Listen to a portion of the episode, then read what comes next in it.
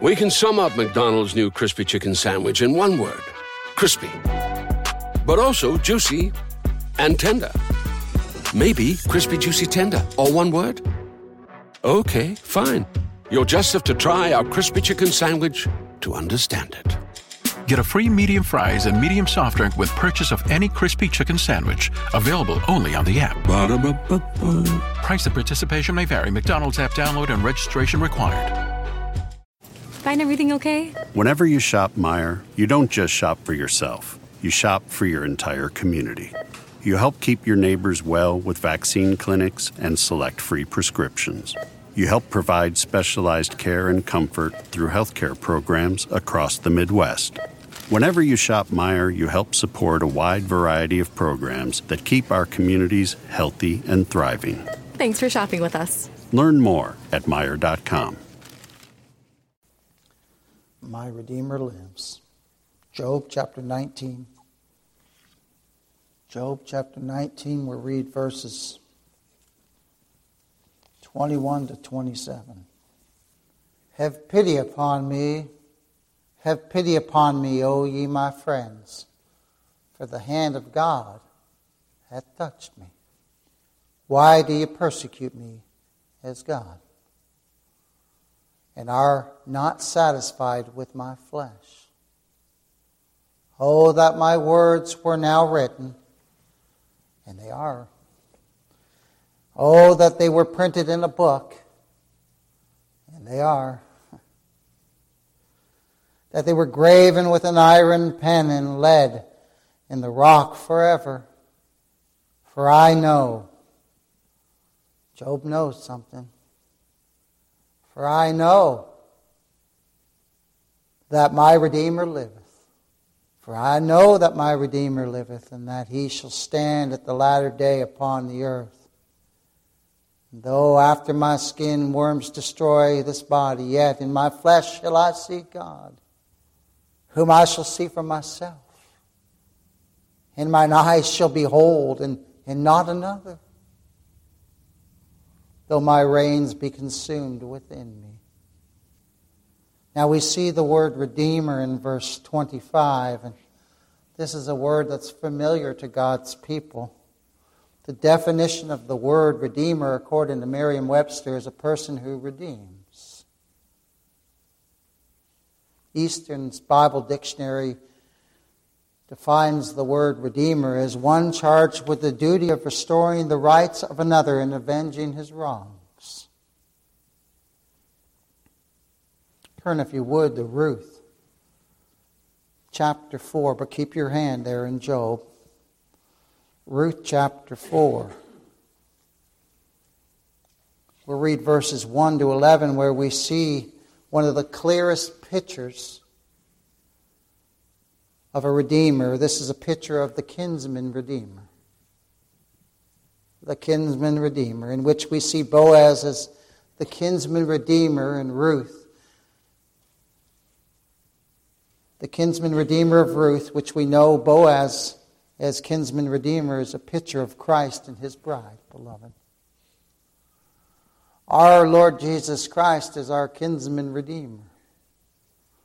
He was bone of our bone and flesh of our flesh. God incarnate in the flesh, beloved.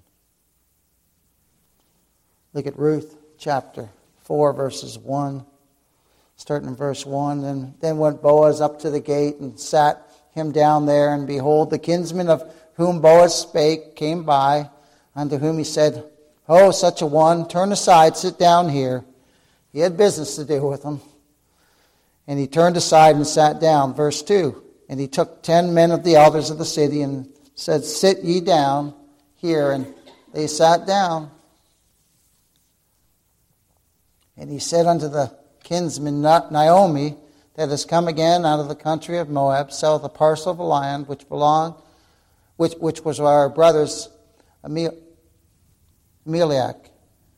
And I thought to advertise thee, saying, But if buy it before the inhabitants and before the elders of my people, if thou wilt redeem it, redeem it. But if thou wilt not redeem it, then tell me, that I may know, for there is none to redeem it beside thee, and I am after thee. And he said, I will redeem it.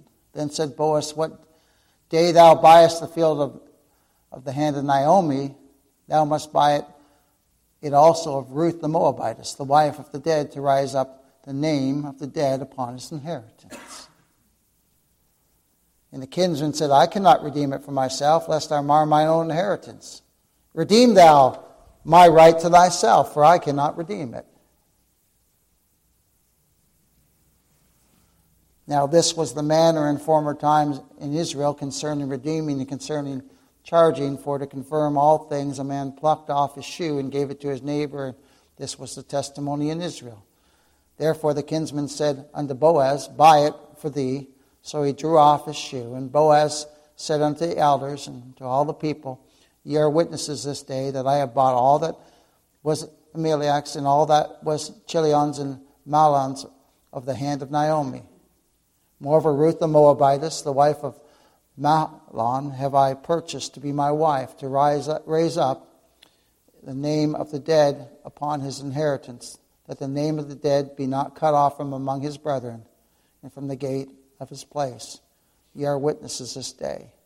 And all the people that were in the gate and the elders said, We are witnesses. The Lord make the woman that is come into thine house like Rachel and like Leah, who, which did build the house of Israel. And do thou worthy in Ephraim be famous in Bethlehem.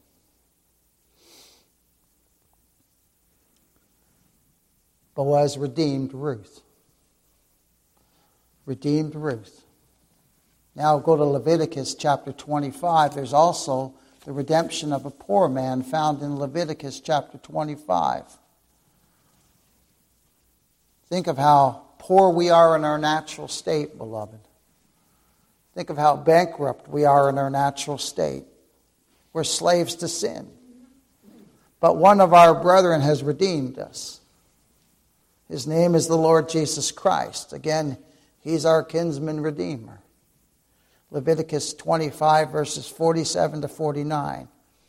And if a sojourner or stranger wax rich by thee, and thy brother that dwelleth by him wax poor, and sell himself unto the stranger or sojourner by thee, or to the stock of the stranger's family, after that he is sold, he may be redeemed again. One of his brethren may redeem him, either his uncle or his uncle's son may redeem him or any that is nigh of kin unto him of the family may redeem him. Or if he be able, he may redeem himself. So this is the redemption of a poor man. And in Psalm 19:14 the scriptures declare this that our Lord is our strength and our redeemer. Let the words of my mouth and the meditation of my heart be acceptable in thy sight, O Lord, my strength and my redeemer. That's what he is.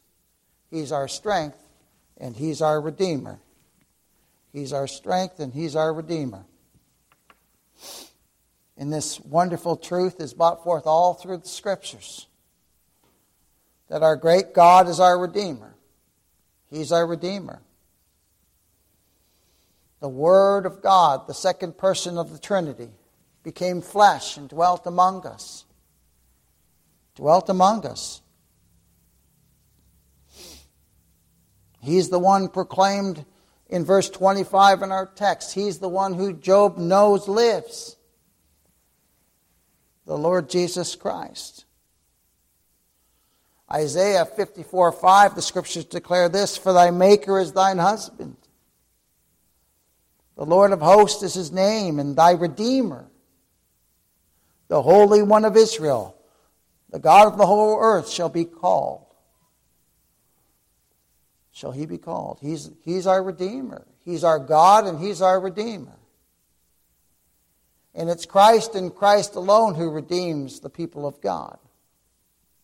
No one else. He redeems us from all our sins. He redeems us from that which we could never redeem ourselves. How? By the payment of a ransom. Believer says, I've found a ransom. It's the Lord Jesus Christ. Not only is He my Redeemer, but He's my ransom. He paid everything God demanded for me. How? With the shedding of his own precious blood. Let's go back to Job chapter 19, where we verses 25 and 27 again, and marvel at these words. Marvel at the certainty of these words. Marvel at the certainty of the words of Job. Marvel at the confidence that he has, not in himself, because the believer never has confidence in ourselves, do we? No. But marvel in the confidence that Job has in our great Redeemer. This is why Paul said to set your mind on things above, and we know that's where Christ is. He's telling us, set your mind on Christ. Set your affection, your heart on Christ, on Him. Look at the certainty in these words, though. Look at verse 25 to 27. For I know. Job speaking with certainty here. I know that my Redeemer liveth. Doesn't matter what men say. Doesn't matter what people out, out in the world say about who they think God is or, or, or who don't even believe Him. And we were in that state, weren't we? Before the Lord saved us. The believer says, I know that my Redeemer liveth. Do you know? Can you say with Job, I know my Redeemer liveth? If you can, it's all by the grace of God. Give him all the glory and all the honor and all the praise. I know that my Redeemer liveth. And he, that he shall stand at the latter day upon the earth. And though, my, though after my skin worms destroy will be buried,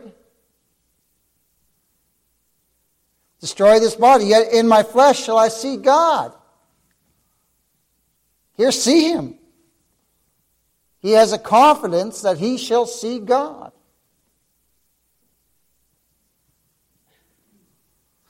Whom I shall see for myself. It, it, won't be someone else looking at him and saying, Oh, look at him. It'll be, it'll be me, Job says.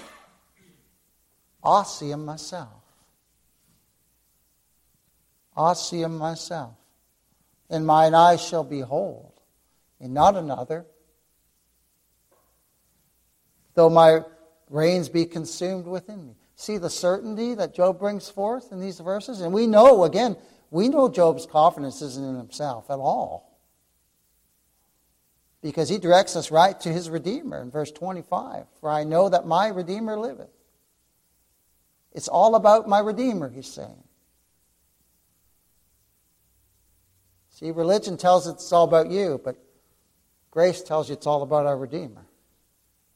It's all about Christ. It's all about Him. And all of God's born again blood bought children who were chosen by God in eternity in Christ. God Himself chose His people. Chose His people. God Himself did this. Out of Adam's race, He chose a people to salvation. Before the foundation of the world. And he, and he did it all according to his, to his purpose, to his eternal purpose all according to his good pleasure. And, and it is Christ alone, for every one of those chosen people of God, it is Christ alone that we say, I know my Redeemer liveth. And we're speaking of Christ. We're speaking of Christ. Those whom God before had chosen had no merit, nothing to commend commend ourselves before God. God didn't look down through time and see who would choose him. That's a lie from the pit of hell. Oh, he looked down and saw we were all dead in trespasses and sins, and he had mercy on whom he had mercy. He saw us dead in trespasses and sins, but our Lord Jesus Christ, our Redeemer, became flesh. The one who Job's speaking of here became flesh and dwelt among us. Born of a virgin, walked on this earth, ate and drank like we do. all without sin. Perfect. Then, after living a perfect substitutionary life in the place of his people, he willingly went to the cross. This is the one whom Job's speaking of. This is the one who Job's looking to. I know my Redeemer liveth. I know he lives. Do you? I know he lives, Job said. And every believer says, I know he lives. He lived that perfect life, and then he died as the Redeemer of his people, bearing all the sins of his chosen people. They were all imputed to him. Paid in full. And his very purpose to come here is to be the Redeemer of his people. Think of that. The whole reason he came is to redeem us from our sins, to save us from our sins. And Job says, I know my Redeemer lives. I know he lives. I know he does. And it is the Lord Jesus Christ, the great Redeemer of God's people, who by himself suffered in our place on Calvary's cross. Fully satisfied the judgment of God fully satisfied the justice and law of God in full. This is the one who Job says, I know my Redeemer liveth. The very one who cried, It is finished. This is the one who Job cries, I know my Redeemer liveth. And he lived and he died and he's risen again. Praise be to God. He lives right now in glory forevermore. And we shall see him like Job's beholding them right now, isn't he? Job's seeing them, just like he proclaimed, by the grace of God, just like you and I, by the grace of God, will see him one day. We who are his people. By the grace of God. Never forget that. By the grace of God. And then our great Redeemer, after he had put away the sins of his people, he rose from the dead Put away all the sins. Put them all away. And he's forever seated at the right hand of God right now. And the glorious gospel of God's free and sovereign grace proclaims this one Redeemer that's acceptable to God the Lord Jesus Christ. One Redeemer. The very Redeemer that Job said, I know that my Redeemer liveth, is the very Redeemer that every one of us who are grace preachers get up and proclaim the Lord Jesus Christ. The Lord Jesus Christ. And the glorious gospel of God only proclaims Him. It proclaims Him as the only Savior of sinners.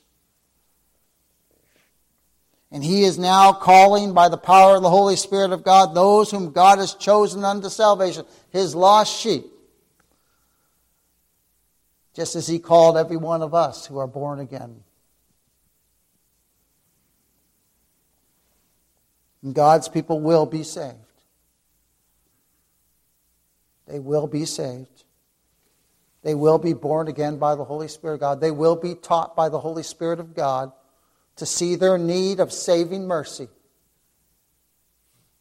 We were taught of that, weren't we? God, the Holy Spirit, taught us our need. There's a time when I didn't have, I, I didn't even think I had a need. But I was so bankrupt and poor. And I was in such need, and so were you. And God, the Holy Spirit, revealed our need, our desperate need of Christ. And God's sheep cry out for mercy. God, be merciful to me, the sinner. And our great God calls us in such a powerful manner with an effectual calling. It cannot be resisted. It's the power of God unto salvation. And God's people are made willing.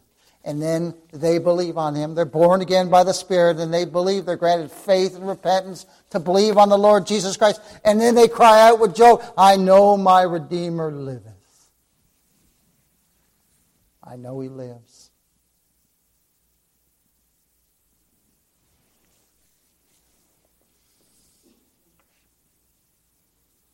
And every one of the sheep of God for whom Christ died for will be saved, will be kept, will be with him in glory. Can say with Job, I know my Redeemer liveth. I know he lives, and that one day I shall see him for myself. All by the grace and mercy of God. Justified, called, redeemed, saved sinners.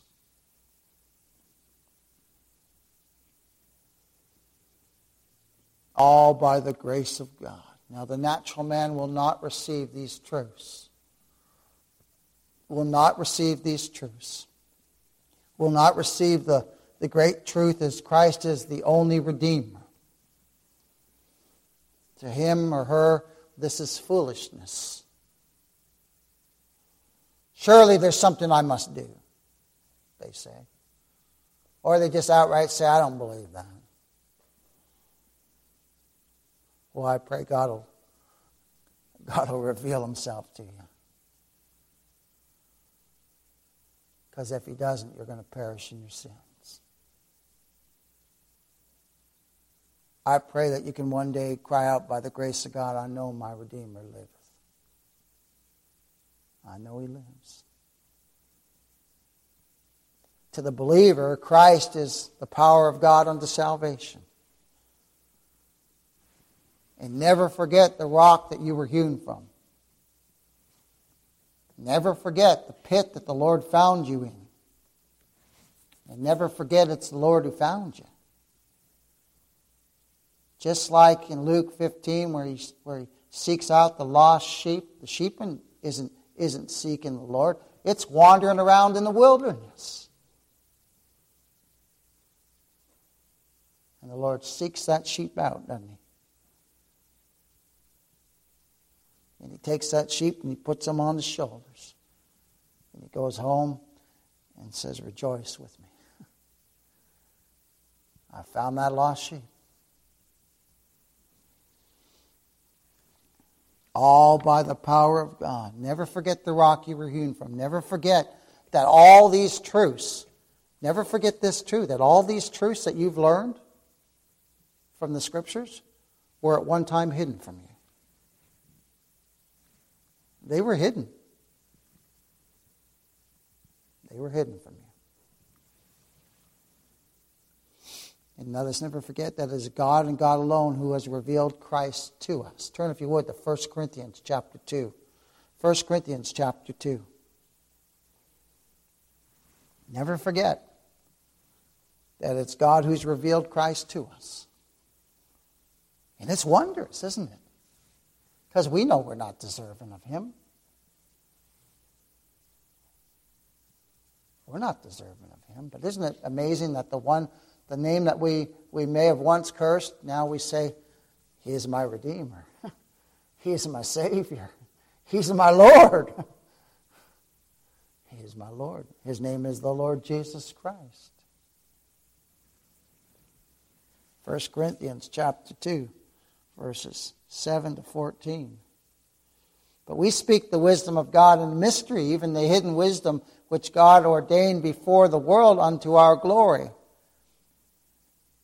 it was a mystery to us. We, we didn't know these things of God before He saved us, which none of the princes of this world knew, for, for had they known it, they would not have crucified the Lord of glory. But it is written, Eye hath not seen. Look what's waiting. Eye hath not seen. You can, you can look at the beautiful, the most beautiful thing in this world. And there's some beautiful things in this, beautiful places in this world, isn't there? There's some beautiful places. And with the internet now, we can, we can go and look at some of these beautiful places that we may not have ever been able to see. Those falls over in Africa that, that are just stunning. Absolutely stunning. But look at this it says, Eye hath not seen. Nothing that we've seen can compare to what's waiting for us. Neither, neither ear heard. Think of the most beautiful music you may have heard. Say, think of the most beautiful thing you may have heard. And, and, and things have a way of moving us, don't we? Bringing us right back to where we were when we first heard something. And can really touch us. But think of that. The most beautiful thing you've ever heard doesn't even compare to what's waiting for us. Neither entered into the heart of man the, the most wonderful thing that you could ever think. The thing that which, which fills you with most joy doesn't even compare to what's waiting for us the things which God had prepared for them that love Him. Remember this too. It says, For them that love Him, we love Him because He first loved us. Remember that. But God, look at this, look at verse 10. But God hath revealed them unto us by His Spirit. See, we didn't know about the things of Christ. But he, it says here, everything you and I have learned so far up to our, this state in our walk with the Lord has been revealed to us. We can't brag on anything. We can't boast about anything.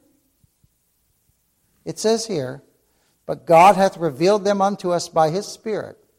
See, it's God who revealed all these truths to us. For the Spirit searcheth all things, yea, the deep things of God. For what man knoweth the things of a man, save the spirit of a man, which is in him? Even so, the things of God knoweth no man. Natural man doesn't know these things, but the Spirit of God. And it's the Spirit of God who teaches us, who guides us, who directs us. Now, we have received not the Spirit of the world, but the Spirit which is of God. The Holy Spirit dwells within His, within his people that we might know the things that are freely given to us of God. This salvation that we have in Christ, this wonderful Redeemer, Para celebrar los precios sorprendentemente bajos de State Farm, le dimos una letra sorprendente a esta canción. Llamando a State Farm encontré estos precios bajos y cambié con precios sorprendentes ahorro mes a mes. Ahorrando dinerito está todo bien. Como un buen vecino, State Farm está ahí. Is freely given to us by the grace of God. Freely given to us. Freely by the grace and mercy of God, according to his will and purpose. Which things also we speak, not in the words which man's wisdom teacheth, but which the Holy Ghost teacheth concerning spiritual things with spiritual. But look at this in verse 14. But the natural man receiveth not the things of the Spirit, for they are foolishness unto him. The natural men and women, the words of God are foolishness to them. Neither can he know them. Now, now he can read them. He can read just like we read the scriptures. But he don't know them. You can learn things, right? You can learn that certain things, certain things we can learn, but we don't know who Christ is. They don't know who He is in our natural state. That's what the scriptures are bringing out here. But the natural man receiveth not the things of the Spirit, for they are foolishness unto him. Neither can he know them, because they are what? Spiritually discerned. So everything we, we know has been revealed to us by the Holy Spirit of God. The scriptures declare, He that humbleth himself shall be exalted. Right? We're bought low, aren't we? We're low. Now, now, he that humbleth himself shall be exalted is the opposite of natural man's thinking. But this is a biblical principle. It's a biblical principle. The natural world says the way is way up is up. You do all you can do, be all you can be, right? That's what the natural world says. But it's the opposite of the spiritual world because the way up is down. Scripture declares, He that humbleth himself shall be exalted. Luke 14 11.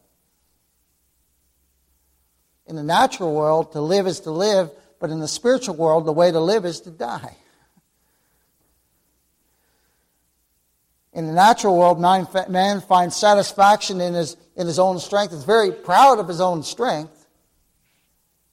But Paul declared in the scriptures, when I'm weak, then I'm strong.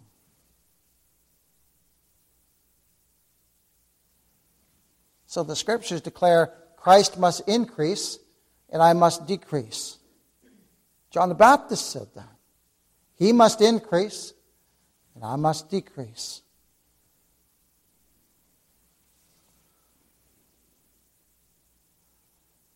And what does God show his people? One of the greatest things that God can do for a person, whatever the cost, is to show him or her in their heart and soul the vanity of all things in this world.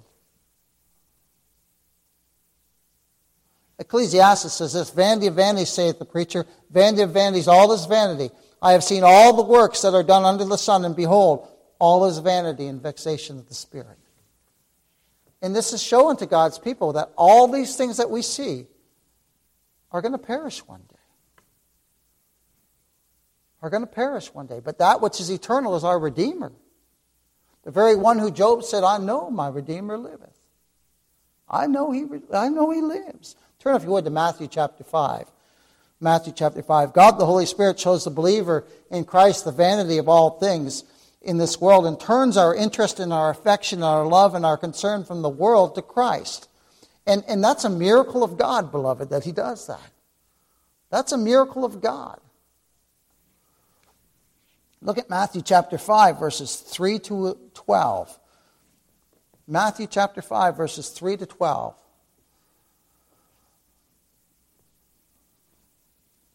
Blessed are the poor in spirit.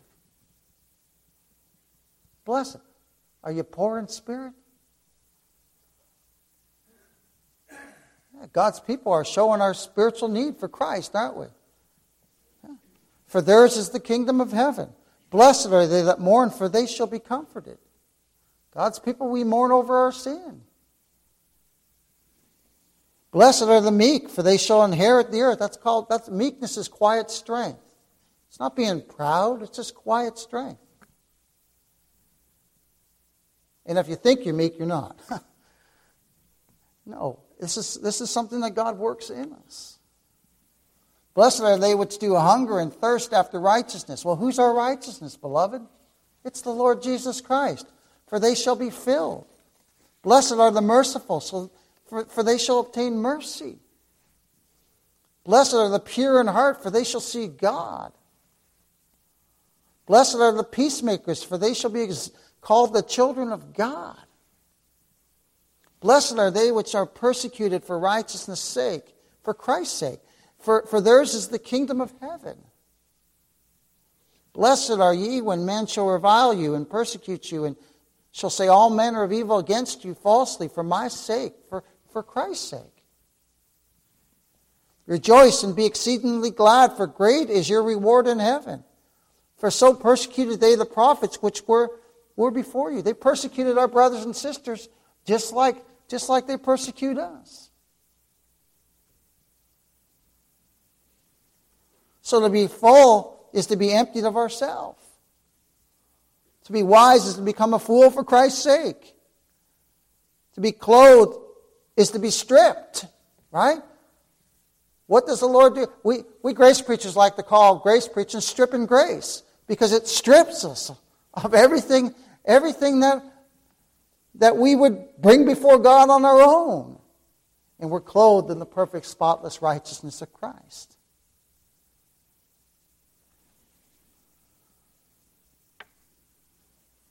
To receive is to give, to reign is to serve, to be rich is to become poor. And we know that this was Job's experience. We know this. Job, Job knew what it was to possess a lot of the world's possessions, didn't he? He knew what it was like.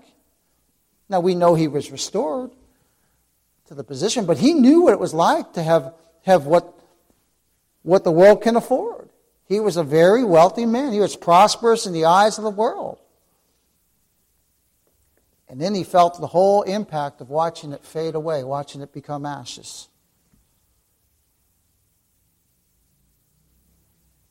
Contemplate the words of Job, having lost all these earthly things, having everything, everything gone so quickly, being brought down into the dust, having his wife say, Curse God and die. Having lost his children, having lost his wealth, having no place to hide and no human arm to lean upon. He rejoices in the sinner's only hope, and he says, I know my Redeemer liveth. I know my Redeemer liveth. Truly, Asaph was brought to a similar place as are all believers. When Asaph penned these words in Psalm 73 25, he says, Whom have I in heaven but thee? That's the question of every believer. Who, who do I have in heaven but you, Lord? And there's none upon the earth that I desire beside thee. You are everything to me. So consider these points about Job's testimony concerning Christ our Redeemer in these verses before us. Job had absolute certainty in an uncertain world, didn't he? He had absolute certainty in an uncertainty uncertain world. He could say, no matter what was going on, just like we can as believers. Now, we're not blind to the things that are going on, we know. But he could say with a certainty, I know my Redeemer liveth. I know he lives. And nothing that goes on in this world is going to change that, is it? Nothing's going to change. No matter what happens in this world, it's not going to change the fact that our Lord still reigns. Let that be a comfort to your heart, beloved. He reigns. He reigns no matter what. And like Abraham, Job believed God's word. He believed God's word. All flesh is grass, and all the glory thereof is, the flower of the field. But the word of our God shall stand forever. And, and Job, Job believed God.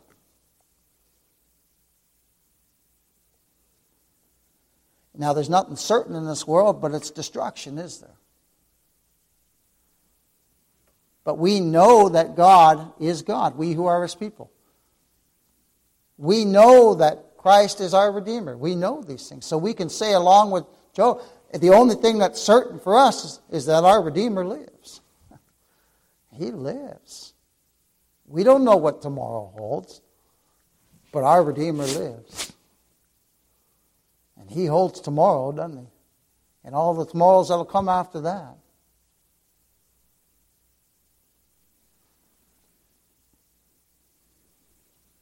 And we know that the Son of God has come and hath given us an understanding that we may know Him that is true, and that we are in Him that is true, even in His Son, Jesus Christ. This is the true God in eternal life, 1 John 5.20.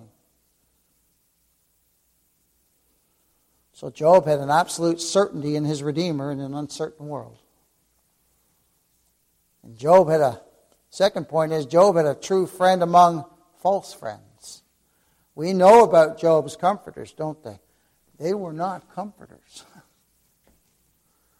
They were, as several commentators said, miserable counselors.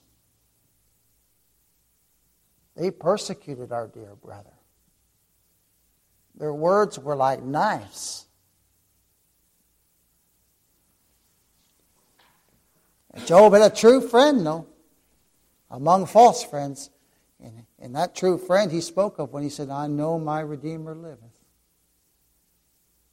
I know he lives. I know he lives.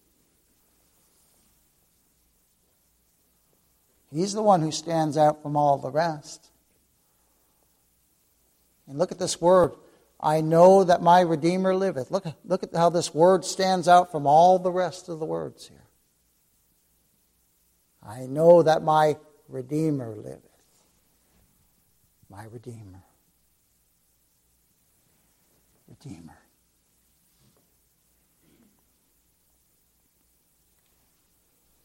Oh, what a name of the Messiah. What a name of the Messiah. What a significant, comprehensive, and enduring name. My Redeemer. And truly, this is a title of the Lord that endears him to his people. It endears him to his people. Not only does it proclaim who he is, but it brings to us to remember the entire accomplishment of our redemption is only in and through Christ and Christ alone.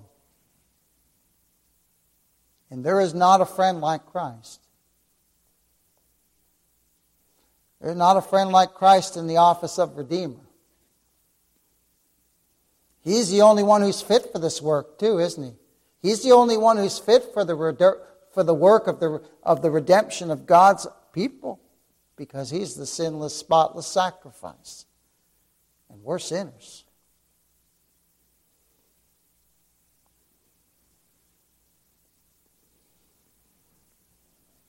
Could you redeem anyone from their sins, let alone yours? Could I? No. But I know my Redeemer liveth. I know he lives. None but the Son of God could perform this great work of redemption. He is the near kinsman, beloved, and he has a right to redeem. He has a right to redeem. And, beloved, praise be to God, He has a will to redeem. Why? Because He loves us. And then He paid the price to redeem us the shedding of His own precious blood. This is what Job's saying about our Lord. He's proclaiming that He's the only one who has the right to redeem. He's my Redeemer. He took our flesh. He was numbered with the transgressors, yet without sin.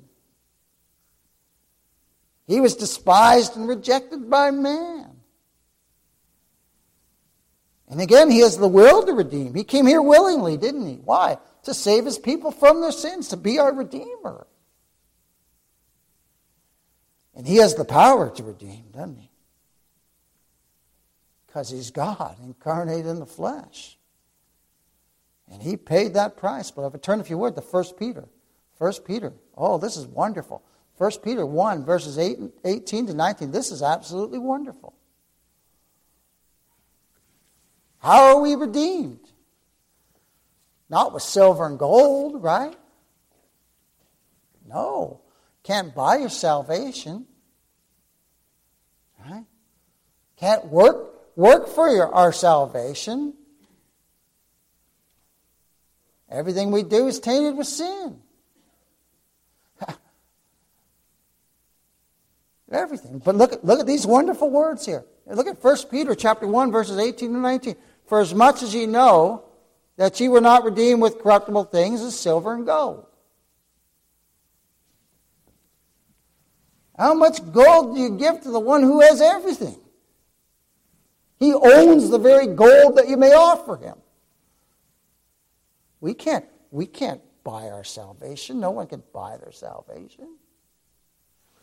Not redeemed with, with corruptible things as silver and gold from your vain conversations received by tradition from your fathers, but, but, but with the precious blood of Christ.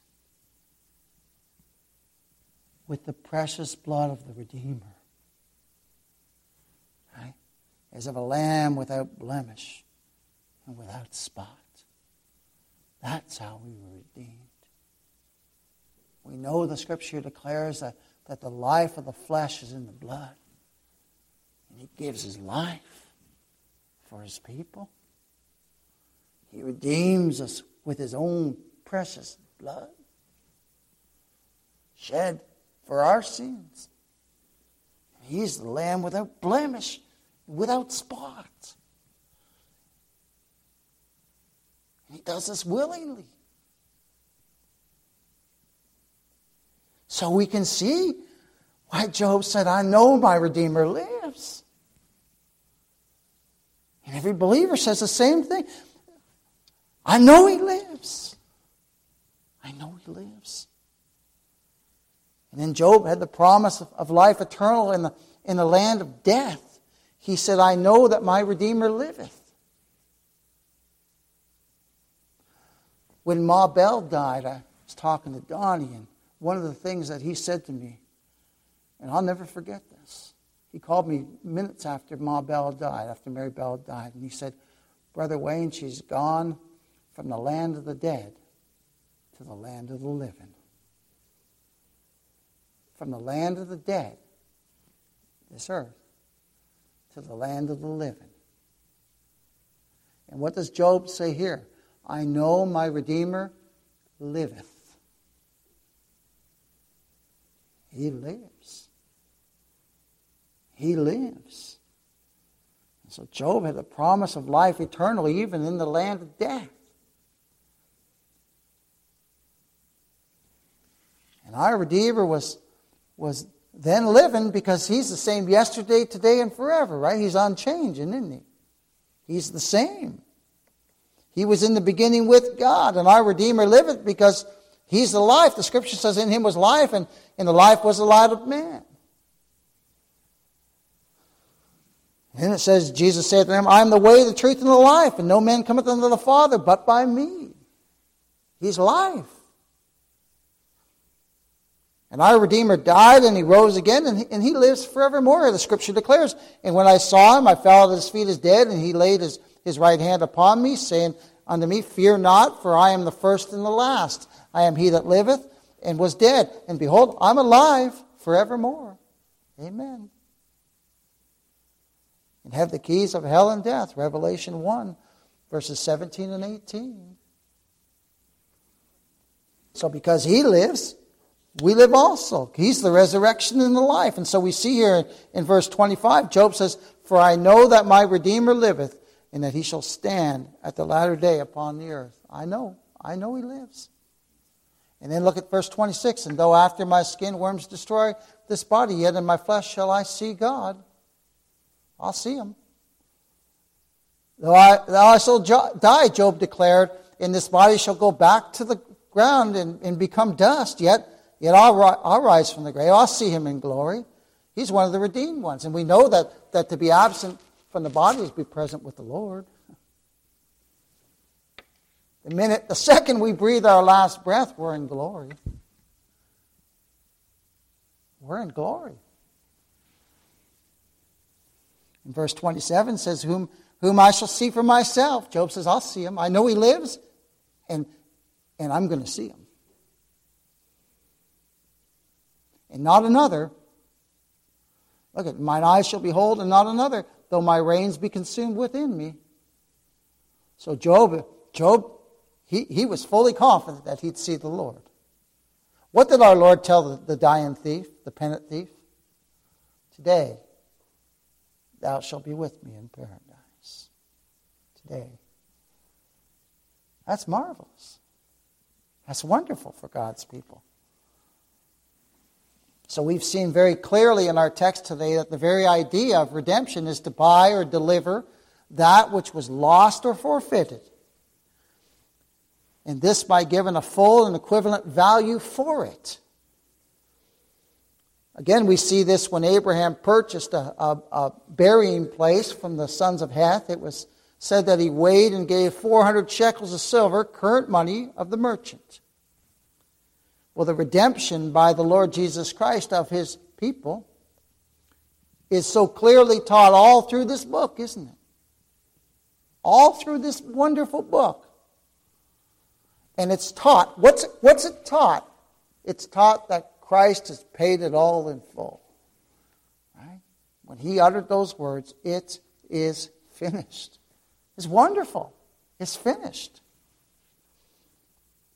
Finished. All that we lost in Adam, we who are the people of God, all that we lost in Adam when he fell is restored in Christ. We lost fellowship with God when Adam fell. We lost peace with God when Adam fell. We lost the ability to be in God's presence when Adam fell. And now we're sinners. We come into this world sinners. But, beloved, the Lord Jesus Christ has redeemed his people and restores our long lost privilege. We now, we now have fellowship with God through the Lord Jesus Christ. We now have peace with God through the Lord Jesus Christ. We're now able to stand in the presence of God, clothed in the righteousness of Christ. And we shall be with him forever. None but Christ could buy us back, beloved. None but Christ could buy us back. None but Christ could redeem our eternal souls. And the Son of God, by, by price and by power, accomplished both these purposes of salvation. He not only delivered us from the wrath to come, beloved, but He brought us into the privileges of a purchased inheritance, which we have only in Him alone. And we're born again, we're given a new nature, aren't we? A new nature. Take away the natural enmity of our hearts, and, and He makes us willing in the day of His power. And we are forever grateful, and we will be forever grateful. It's His name we're praising and glory. It's Christ our great Redeemer who has delivered us from all our sin. Every believer can say, I know my Redeemer liveth. And every believer can say, It's Christ who delivered me from all my sins. It's Christ who did this. And Him alone. Beloved, He's brought us from what? Death to life, hasn't He? Death to life. And in and through the Lord Jesus Christ, our Redeemer, we have obtained favor and peace with God through His great redemptive work. And these wonderful truths endear the Lord Jesus Christ to His people. We consider, when we consider the character of our great Redeemer and the work of redemption that He's accomplished for us, when we consider he who is called the branch, the Lord Jesus Christ, who in his human nature is bone of our bone and flesh of our flesh, when we consider that he's wrought out all our salvation, we will cry out with Job, I know my Redeemer liveth. And I'm going to see him. I'm going to see him. You who are the redeemed of the Lord, rejoice, because you've been delivered. You've been delivered. Christ is our deliverer. Christ is our reconciler. We were at enmity with God. But it's Christ and Him alone who's the great reconciler. Christ is the bringer of grace. We do not seek the grace of God, do we? We do not seek Christ, but He's, he's the bringer of, of the grace. He's the one who's made us willing in the day of His power. He's the one who searches out the lost lambs. And it's Christ who's our completeness. Never forget that. Our Redeemer the one we cry out to when we say, I know my Redeemer liveth, is our completeness. We are complete in Him, in Him alone. All believers, every single one. And Christ is our comfort, isn't He? Through all the perplexities of life and, and the needs that we go through, he, he's, he's our comfort, isn't He? He's our comfort. And, and never forget, to, He's the supplier of all our needs. And we're a needy people, aren't we? We're needy people, and He's a supplier of all our needs, beloved, as we journey through this world. And it's Christ alone who is the great Redeemer of sinners. It's Him alone. There's only one Redeemer, and His name is the Lord Jesus Christ. Only one Redeemer. Only one. One preacher said, Preach more than Christ. God Himself summed it up when He said, Christ is all. I ask you this what's more than all? Nothing. Nothing. But we preach Christ crucified, unto the Jews a stumbling block, and unto the Greeks foolishness. But unto them which are called, both Jews and Greeks, Christ, the power of God, in the wisdom of God. Glory to our mighty Redeemer. Praise his mighty name. Looking for a brew unique to you? Find it at Kroger. Discover distinctly different chameleon organic ground coffee with flavors like Guatemala and Dark and Handsome. They're so organic, so sustainable, and so good. Visit Kroger today to get yours. Para celebrar los precios sorprendentemente bajos de State Farm, le dimos una letra sorprendente a esta canción. Llamando a State Farm encontré estos precios bajos y cambié con precios sorprendentes ahorro mes a mes ahorrando dinerito está todo bien. Como un buen vecino, State Farm está ahí